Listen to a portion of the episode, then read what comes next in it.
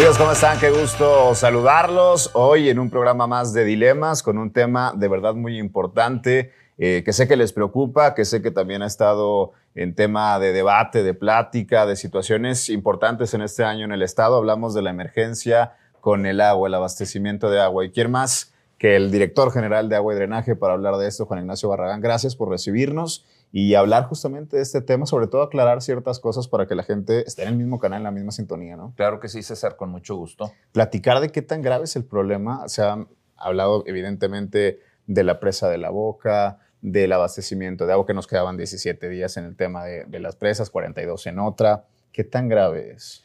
Mira, eh, para fines del abastecimiento general de la ciudad, sí hay una problemática, pero no nos vamos a quedar sin agua. Es decir, tenemos más o menos eh, un 75% del agua segura para lo que el resto del año y más adelante. El problema son dos fuentes, la Boca y Cerro Prieto, que en conjunto nos representan aproximadamente un 25%.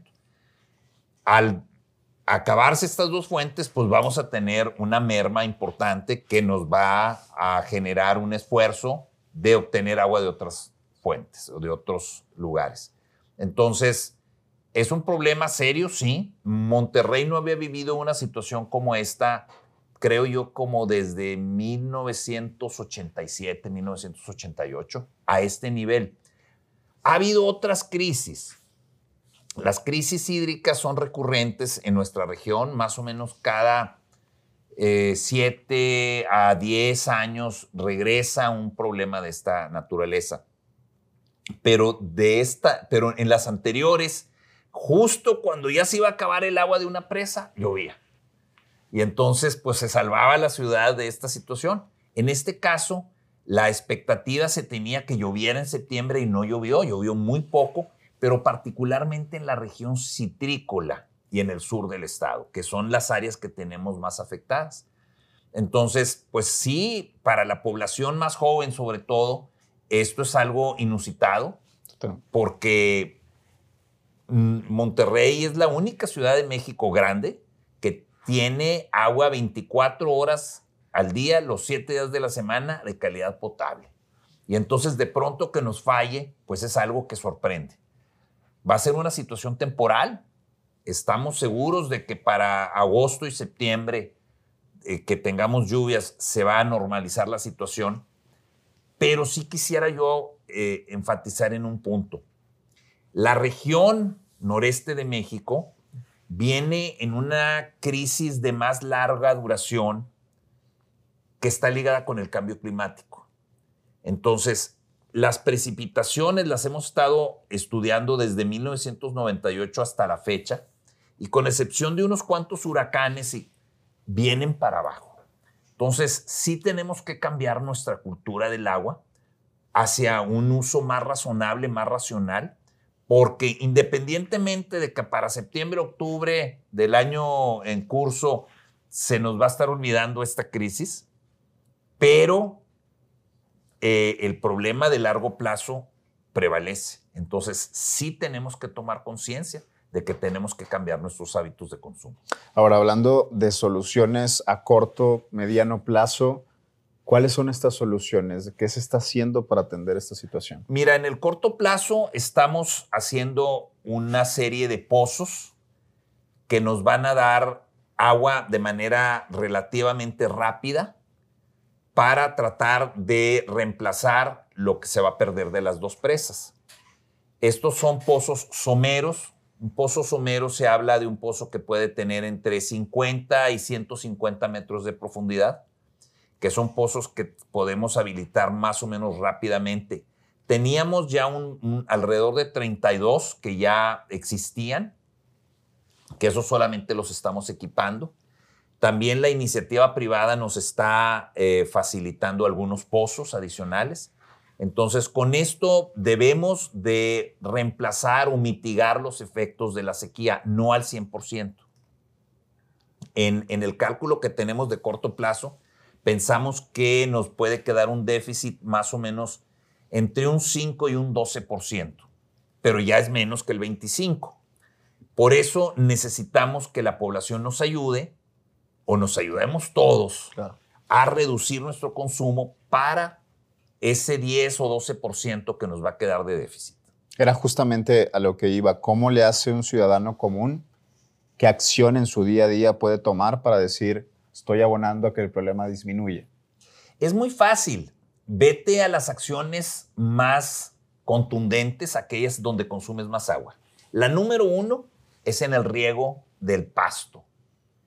Claro, no todo el mundo tiene pasto en sus casas, pero aquellos que tienen pasto, con el simple hecho de que disminuyas el riego del pasto, de preferencia incluso que lo evites, lo mandes a cero, no los árboles. ¿eh? Los árboles son muy buenos para el ecosistema y para atraer la lluvia, pero el pasto no nos sirve más que para ver, para que esté bonito, para imagen, así es. Entonces, ese es el primer gasto que podemos, sin que nos afecte nuestra vida cotidiana, reducir. Hay otros que también son muy sencillos. El lavado del coche con manguera. Con que tú pases de lavado de coche con manguera a lavado de coche con una tina, reduces fácilmente en 50 litros o más el consumo de agua. Eh, el riego de banquetas y de cocheras, eso es un despilfarro absolutamente eh, inexplicable, pues hay que meterle escobita y queda igual, ¿verdad? Y, claro, a lo mejor pues, es más práctico el agua y ahora que existen esos este, que avientan el agua a alta presión, bueno, pues suspéndalo por estos meses. Con esas tres acciones ayudarían muchísimo. Pero hay otras que podemos hacer dentro del hogar. Bañarnos en no más de cinco minutos y sobre todo cuando te estés bañando, cuando te estés enjabonando, ciérrale el agua. Y, ya te enjabonaste y le vuelves a abrir. Entonces, no te afecta, no te afecta en lo absoluto tu vida cotidiana, nada más son buenas prácticas. Igual en el lavado de los dientes. No tienes que tener el agua escurriendo todo el tiempo mientras te lavas los dientes. Lo remojas, te los lavas, incluso puedes tener un vaso a un lado y con eso te enjuagas. Insisto, son pequeñas prácticas muy sencillas. Eh, lavado de, trastes igual, tener agua en un lado, si tienes dos lavaderos, ¿no? Dos eh, tarjas. En una tarja tener el agua, en otro lado los platos enjabonados. Son prácticas muy sencillas que nos permiten ahorrar. Nada más les voy a dar un dato. El promedio de consumo en Monterrey es de 165 litros por habitante por día. En Saltillo es de 98. Y yo no creo que en Saltillo la gente sea infeliz. Sencillamente ellos han tenido muchos problemas de abastecimiento de agua, lo que los ha llevado a una disciplina, pero se vive perfectamente en Saltillo.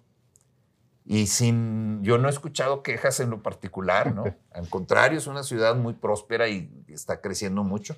Entonces te digo, son pequeñas prácticas cotidianas, nada más tenerlas muy conscientes y que no nos van a afectar nuestra calidad de vida y sí nos van a permitir colmar ese déficit que tenemos de 5 a 12% eh, en, en los próximos meses. Dentro de muchas de estas cosas que se han eh, hablado o planteado en el debate a raíz de, la emergencia, está el convenio con, con Tamaulipas. hay, hay, cierta eh, incertidumbre de qué trata este convenio, en qué consiste, hay una posibilidad de renegociación. ¿Cómo se mueve este convenio?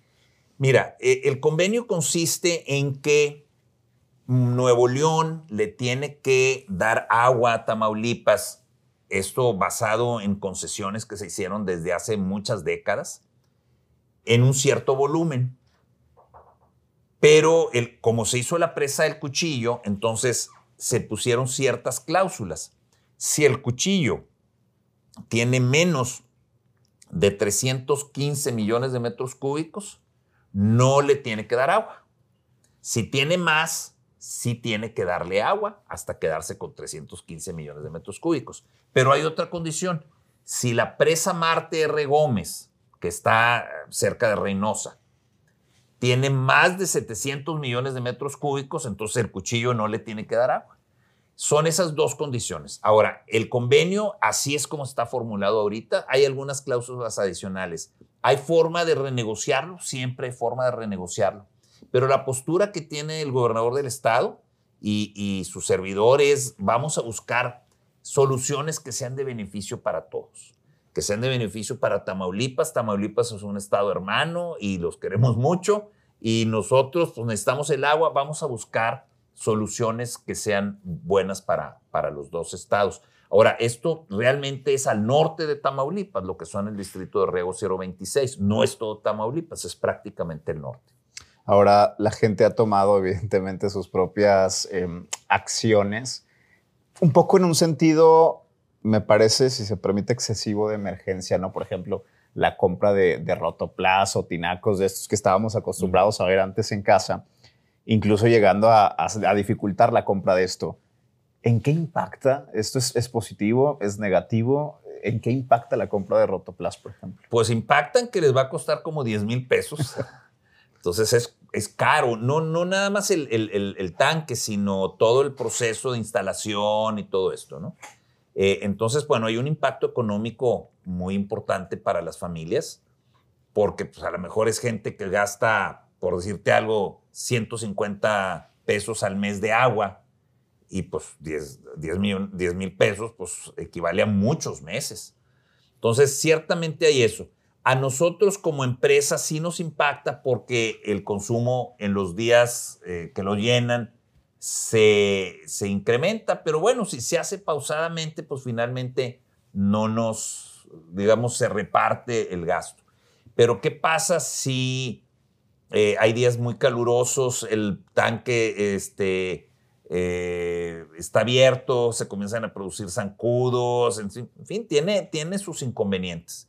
Yo realmente le digo a la gente, no, ahor no gastes en, eso, ahorra y ahorremos todos y dile a tus vecinos que ahorren y si ves a alguien regando el pasto o a alguien eh, regando la calle, llámale la atención, dile no lo hagas y de esa manera te vas a ahorrar tus 10 mil pesos de un tanque y su instalación. Básicamente que mejor ahorren y no compren roto. Mejor ahorra, ahorra ahora.